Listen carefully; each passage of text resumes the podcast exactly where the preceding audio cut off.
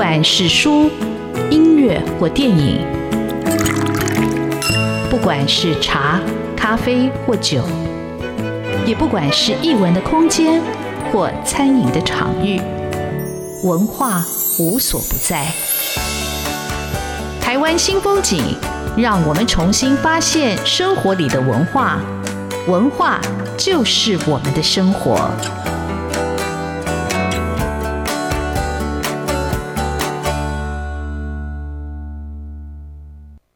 台湾新风景，我是主持人廖志峰。呃，今天邀请到的作家叫洪芳怡。那我跟芳怡其实应该在二零二零年曾经有机会在金鼎奖的颁奖典礼上同一个场合。芳怡那一次得奖的是《曲盘开出一蕊花》，战前台湾流行音乐读本这本书得到金鼎奖非文学类的图书奖跟图书编辑奖。哦，非常厉害，那也很高兴看到这样的书出版。它借由音乐把我们带回到一个我们所忽略的，但是我们生活里头非常需要的歌曲的陪伴的这种时空背景。在二零二三年，方怡又写了一本书，这本书叫《今夜来放送》，副标是那些不该被遗忘的台语流行歌曲、音乐人与时代，但这个时代呢，它其实断代了一个一九四六到一九六九。待会要问方怡，为什么是这样的一个断代？那方怡本身是学音乐创作的，所以他后来用文字来重建音乐的时代。这到底是一个怎么样的过程？我们就让作家 洪方怡自己来跟听众朋友分享。方怡好，主持人好，大家好，我是方怡。方怡的介绍非常的简单，但是方怡她，呃，其实我是因为要介绍方怡，我才看见，哎，她很特别。她本来是学音乐创作，但后来并没有走音乐创作的路，她反而是用音乐来介入到文化跟社会的研究。我觉得这一个以台湾的一个人文。社会的基础工程来说，我觉得非常的重要。那方怡现在是喜马拉雅研究发展基金会的研究员哈。那方怡，你可以跟听众朋友呃分享一下，这到底是一个怎么样的一个历程？为什么会从一个音乐本来应该是一个音乐家或是一个作曲家，变成是一个文字的或者文化的研究者呢？嗯，我大概在大学的时候，突然有一天就。猛然做了这个决定，在那个之前，我一直都是学习创作的音乐理论、音乐创作。原来会以为自己会是就是当作曲家过了一生这样，但是突然大学的时候，突然有一天，我发现，如果我继续创作，创作古典音乐，我觉得我跟这个社会的脉动、心跳。离得非常的远，然后我就开始思索：如果我写的曲子其实离所有的人都有距离，然后也无法让人感受到其中的美，而我也不太懂这个世界上大多数的人到底在听什么，他们为什么觉得那样的音乐可以触动他们的心？我大概在大三、大四的时候，我就突然决定我要来做音乐研究，我想要了解这个社会。尤其是台湾社会究竟是怎么样理解流行音乐？为什么流行音乐可以触动那么多人的心？所以我一开始其实是想要做啊、台语。的歌曲的，但是在两千年那个时候，台湾的唱片其实大部分就是日治时期的流行呃留声机唱片，大部分其实出土的还没有那么多，所以我一开始做的只是国语流行老歌，对，大概就是三四零年代的上海流行音乐，所以我一开始熟悉的是周璇啊、白光、姚丽这一些歌手，但是在前几年其实就很幸运有机会，喜马拉雅研究发展基金会找我。我来做这样的研究，我就重新用我所会的这一切，然后投入了台湾流行老唱片的研究。呃，那这个基金会他找上你，是因为他先看到你的书吗？还是在之前你们已经有过一些研究的一个嗯接触？嗯，那个时候我其实，在立新基金会工作，我在做性别工作，对。但是呃，有一天就是。据说，据董事长说，他呃散步的时候，然后在成品里面看到我的，我那时候博士论文其实得了一个呃蛮大的奖，然后有出版，然后董事长他就看到了我怎么样做国语老歌的研究，他很希望有人可以这样来写台湾的流行音乐，所以就千方百计找到我，然后我就毅然决然，好，那我就重新回到就是学术研究工作里面，嗯。好，呃，因为其实我对这个喜马拉雅这个基金会我还蛮好奇。其实我买过，嗯，他出版过的卡带，有时候是电影的原声带啊，或者是一些、嗯、呃西洋歌曲的。但是这个基金会是什么时候成立的？而且这董事长的背景，他本身是音乐人吗？不是、欸，哎，董事长是一个律师，对。然后，我想这个基金会其实过去大部分的时间，他们所投注的精神心力，其实很多是跟台湾的经济发展比较有关系。然后在法律上面，因为董事长是法律人，所以在法律上面其实也比较多的琢磨。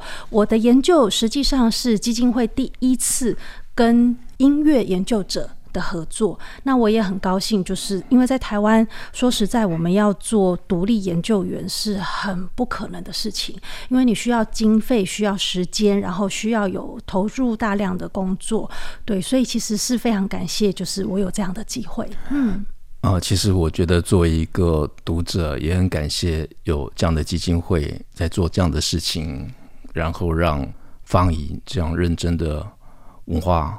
工作者可以把他的研究的成果用大家都可以理解的文字的阅读，让我们来进入到我们所遗忘的时代。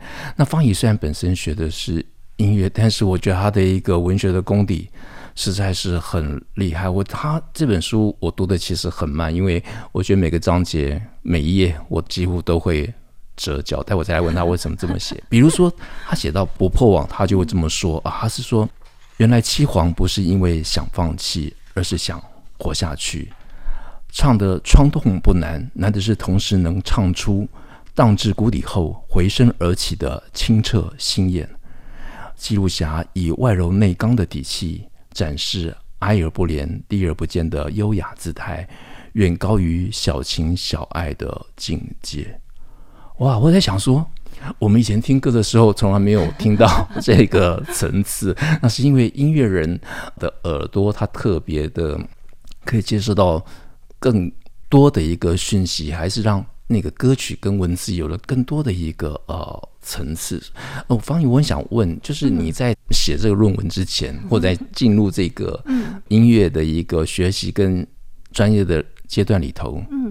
你的文字是怎么练出来的？有哪些作家？我还是很好奇，因为哦，台湾新风景一直介绍就是文学家啦，哈，就想说，我想知道这个大家怎么练成这一个文字的功力。所以你这个文字的功力是怎么练出来的？嗯，我觉得我好荣幸可以上这个节目，对，因为一直以来我都是以音乐人或者是呃研究者的身份被采访。那我其实很喜欢阅读。但是从来没有人问我这个问题，比如说我喜欢读什么样的书，所以我其实今天超级开心的。我最喜欢的小说家是帕慕克。哇，我以为是是。对，然后之前其实曾经有人问过，说我到底怎么写的？我觉得在我自己每一天大量的写作时间，因为我写字很慢，大概都是就是一天工作时间。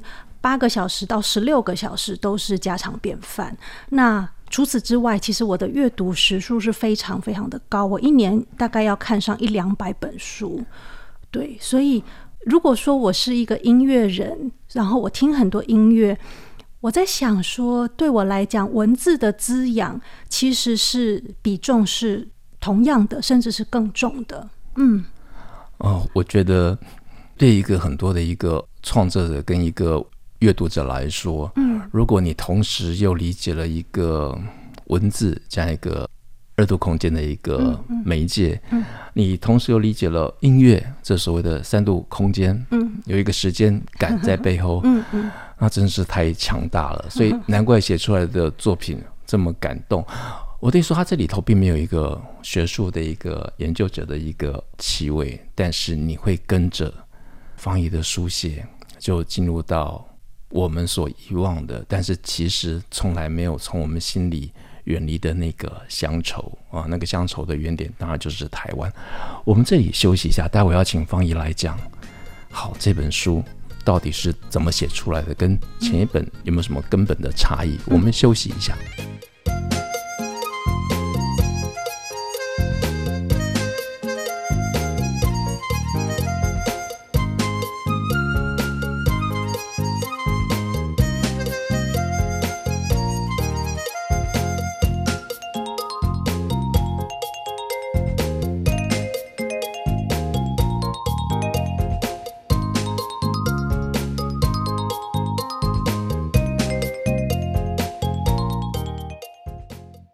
台湾新风景现场为各位听众朋友邀请到的来宾是今夜来放送的作者洪芳怡。光是这个书名，我听到这个放送，我就啊，我觉得那个情感就被触动了，然后就是一个世界就被打开了。打开的同时，其实还有耳朵。呃，其实我在看这本书的时候，我就其实在电脑前面有一个方便，就一直去点 YouTube 看有没有这个他讲的老歌。嗯，果然你就听到很多你已经忘记了，然后没想到。那么好听，哦，这老歌里头，其实我就想起我呃，应该是去年啊、呃，参加合成企业一百年的音乐会或九十年音乐会，我有点忘记了。我听到夜半路灯，我从来没有想到用百人合唱来唱夜半路灯。嗯、它本来是个情歌，嗯、但是你听起来有个雄壮的，嗯、然后那个哦三线刀那种辉煌的那种。情景好像又回到你的眼前哦，嗯、那就是音乐的力量。嗯、那读这本书里头，其实我有很多的停顿，是因为我一直跟着呃作者的一个叙述停顿。比如说他讲到《青春悲喜曲》，老实说你也忘记了到底这首歌应该要有的情感是什么，而且你也忘记了到底是谁在唱，谁来作曲，谁来作词。我觉得很重要的是作者为我们还原了这一块。那方怡是这么写，《青春悲喜曲》。举重若轻的旋律盖过歌词的光芒，苏童像是把满腔柔情慷慨倾注到这首歌里，一丝都未曾保留。其他悲伤情歌在他面前仿佛不过风花雪月、浮云朝露。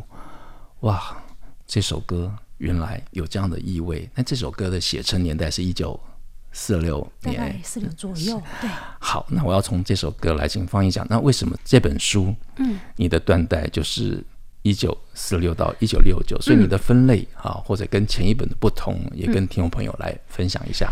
前一本书《曲盘开出一蕊花》，我们就是写到整个战争结束的年代，但是在日治时期的流行唱片或者是所有的唱片，大概在四三年左右，它就已经停摆了。但是呢，如果要说战后的所有流行音乐什么时候开始复苏，基本上有一点困难去定义。但是我们仍然抓一九四六的原因是，当时虽然没有唱片工业了，唱片工业随着日本人离开，其实就已经终止了。我们台湾自己没有录唱片的技术，然后国民政府又没有带来，那基本上音乐人他们是没有在休息的。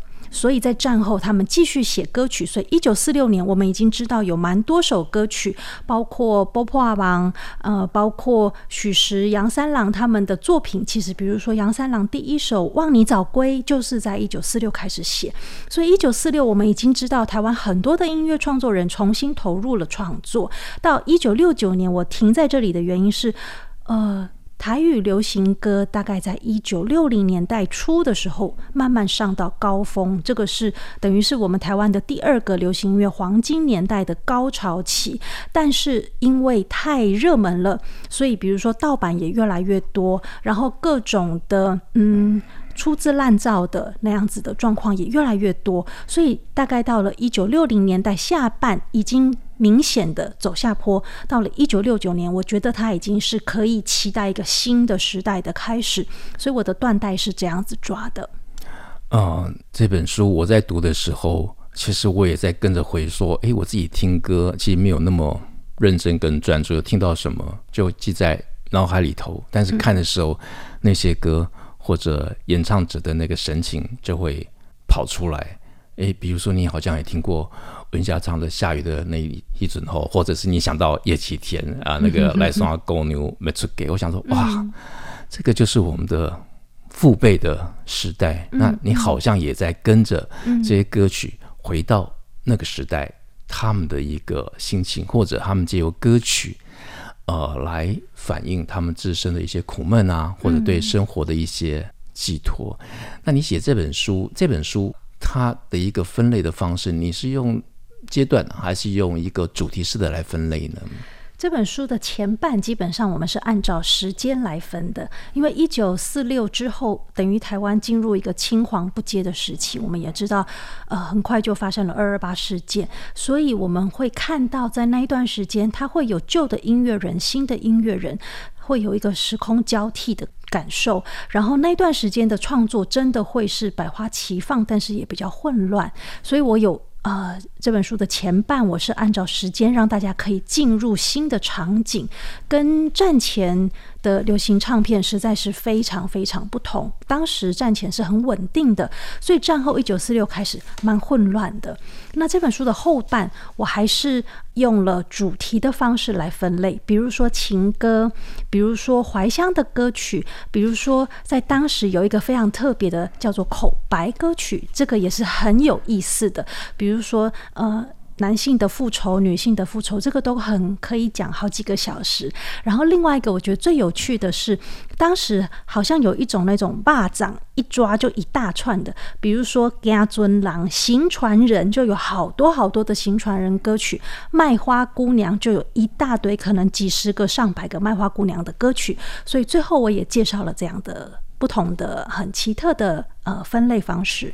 好，待会时间如果允许的话，我会请芳宜把每个类别他最想跟听众朋友分享的这些演唱者或者作曲的故事再来讲一下。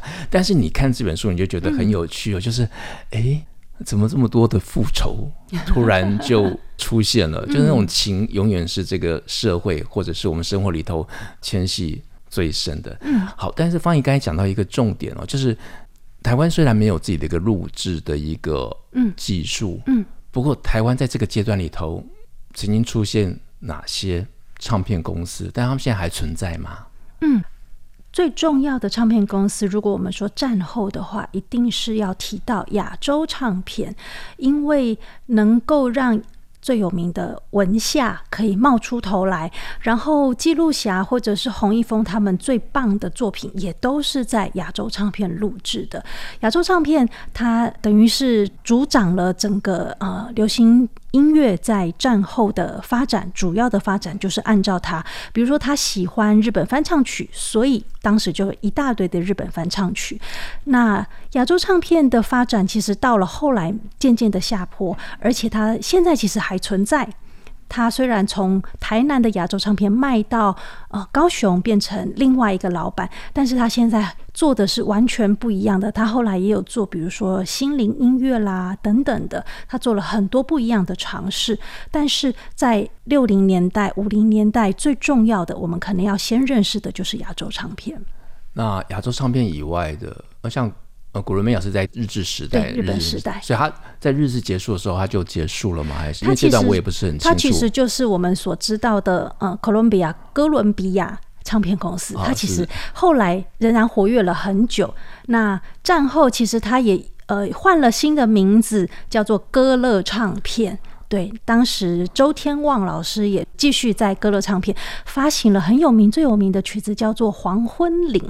哦，黄昏 岭，这是歌乐唱片，但是它并没有像亚洲唱片在战后那么样的风光了。嗯，那亚洲唱片之后，台湾还有其他的唱片公司吗？李书里头有写到。嗯，其实蛮多小间的唱片公司，那比较有代表性的会是比较有代表性的，呃。有一间其实不得不注意，而且一定要知道的是雷虎唱片公司。咦，这名字好特别，好像有印象。雷虎、嗯，雷虎唱片公司，比如说郭大成啊，或者是我们知道的，后来叶启田也入主了雷虎唱片公司，或者是黄西田也有在雷虎唱片公司。但是呢，雷虎很快的，它就有内部的呃，就是主导权跟资金的各种问题，所以它就变成五虎唱片。所以在当时，其实有很多大大小小的唱片公司出现，可能很快又消失，都没有办法像亚洲唱片那么样经营的好。好，我们这里休息一下，待会我要请方怡来讲，就从文夏开始讲好了。我觉得他开启的是一个时代，但是他不止如此，他还组了很多啊 文夏文心，他还有一个学生的 班队。嗯，但是呢，方怡在写文夏的时候很特别，要用个第二人称。我就在想，为什么要用第二人称呢？我们休息一下。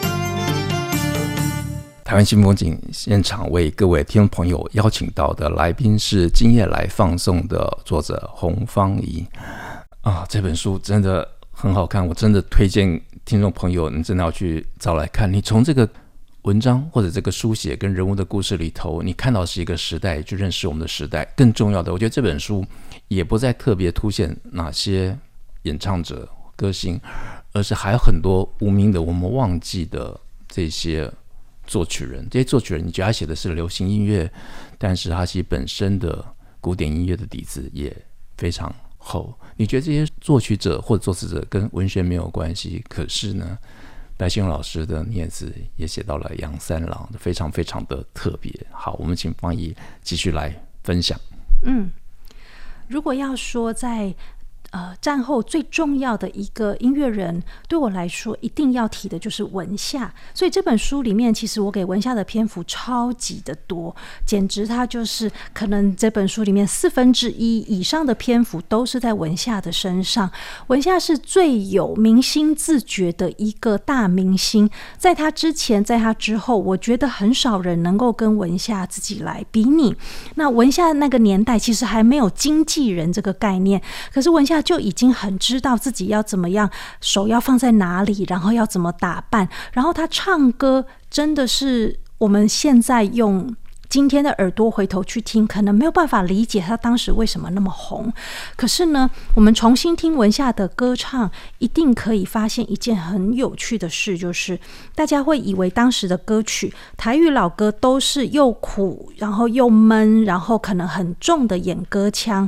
但是实际上，文夏的唱法，它是很从容的。他是很清淡的，他是很直率，是很淡定的。他把所有的情感都用平铺直叙的方式，这样的唱法会让人觉得，只要你听了，你就会跟着他进入情境里面。而且只要他稍微有一点加重、一点加强，你突然就会深刻的感受到那个后劲无穷。所以这个是文夏演唱非常独特的地方。他的演歌腔重吗？如果你回去听。一点都不重，所以这个是很有趣的地方。我我我听方也在讲的时候，我突然在讲歌，好像在讲酒，后劲、韵味、回甘、余甘。但是我觉得，就是一个为什么我们需要读书，或者我们需要有作者来分享，因为他真的会打开我们的一个呃心眼。那我在读文夏这边的时候，我也想说，我在我人生里头，我真的有幸参加宝岛新生，我真的要感谢宝岛新生。赖金钱总经理他办了一场草地音乐会，嗯、那场音乐会我第一次现场听到了文夏跟记录侠，当然一定会听到黄昏的故乡。为什么黄昏的故乡在所有的歌里头这么可以触动我们的心呢？嗯，黄昏的故乡这首歌在当年其实并不是马上就。那么红，或者是当时其实它还没有被赋予政治的意味，它比较像是后设的。我们以为这首歌出来就很政治，其实并不是这样子。这首歌它写的是一个在呃异地，在异乡，然后回头去看他怀念他的故乡，但是他的手法其实我觉得非常的文学，而且文夏自己在翻译歌词，歌词是文夏自己译的哦。文夏在翻译的时候，其实稍微做了就是日文翻译的更动，他把它讲成是故乡主动在叫他，故乡主动在怀念他，所以那个。叫着我丢丢挂丢丢挂，那个感觉突然变得非常的强烈，而且是他好像没有刻意要想故乡，是故乡把他拉回去。所以这首歌的那个张力就在，当一个人在异乡，然后突然感觉到遥远的地方传来的那个拉力的时候，他突然一涌而上。涌上心的可能有母亲，可能有故乡所有的情景，还有他压抑了很久的那样子的心情。这首歌，如果我们仔细去读歌词的话，那个主动性，那个不是刻意自己要想家，但是你知道，这个主人翁他其实超级想家，然后他却不讲出来。那个微妙的地方，会让这首歌在所有怀乡的歌里面。非常的突出，因为当年真的不止这首歌是怀乡的歌曲。是，而且我觉得这个黄昏的故乡，它其实就是一个隐喻。他的故乡，其实它可能也是你童年的一种乡愁。当你到了中年老年，你又想故乡，或者是你童年的那些生活的街道啊、朋友，就慢慢也在浮现。嗯、但我觉得这本书更重要的是，方怡写了很多我们忽略的很重要的。作曲者，或者是背后的一些工作的一个人员。嗯、那在节目的最后，方怡，你还有哪些人你觉得特别一定要请听众朋友注意的？是什么样的歌，或者哪一些人是我们不要去忽略的？比如说像许石，或者是谁，你特别想要讲的？嗯呃这本书里面，我也花了蛮多的篇幅在写记录霞老师啊、哦，是纪老师。对，呃，记录霞老师在这本书里面，我其实点出了他的很多首，我们都忘记他其实是呃。最重要的演唱者，比如说他是原唱的歌，包括《波破邦》，包括《红魂酿》，然后《望你早归》，他其实呃是杨三郎老师指定他要来演唱这首歌，《望你早归》啦，《苦恋歌》或者是《勾鸾灰》《孤恋花》，这些都是杨三郎老师的作品。那我这本书呢，其实我们都帮各位听众做了。歌曲的清单，如果大家想要对着歌曲一边听，然后一边读的话，可以直接在 YouTube 上面打“今夜来放送”，你就会看到我们其实整理了整本书里面，我提到了一百二十几首歌，我们把它做成一个串流，所以你就可以一边读，然后一边听。好，原来已经有清单了。我那时候不晓得这个串流，我还是一页一页翻，然后一首一首打那个字。嗯、但我觉得这本书真的让我真的非常非常的感动。我记得有一天晚上我在社区走，听到有一个男生，有一个中年男子跟我一样，嗯、他居然唱《安平追想曲》，我还嘲笑他，这个不是女生唱的歌吗？结果不是，我就点许石。唱的《安平追想曲》的时候，想说对，应该就是这样唱，应该就是这样的情感，这样的一个韵律。那这本书呃非常非常的丰富。今天只是一个开场，这种开场是一个阅读的开场。呃，欢迎听众朋友赶快去找来看，然后去点开今夜来放松来听歌，让我们一起回到回味我们自己的一个父辈的时代。谢谢方怡写了这么精彩的书，而且上我们节目来做这么精彩的分享。谢谢方怡，谢谢主持人，谢谢大家，谢谢。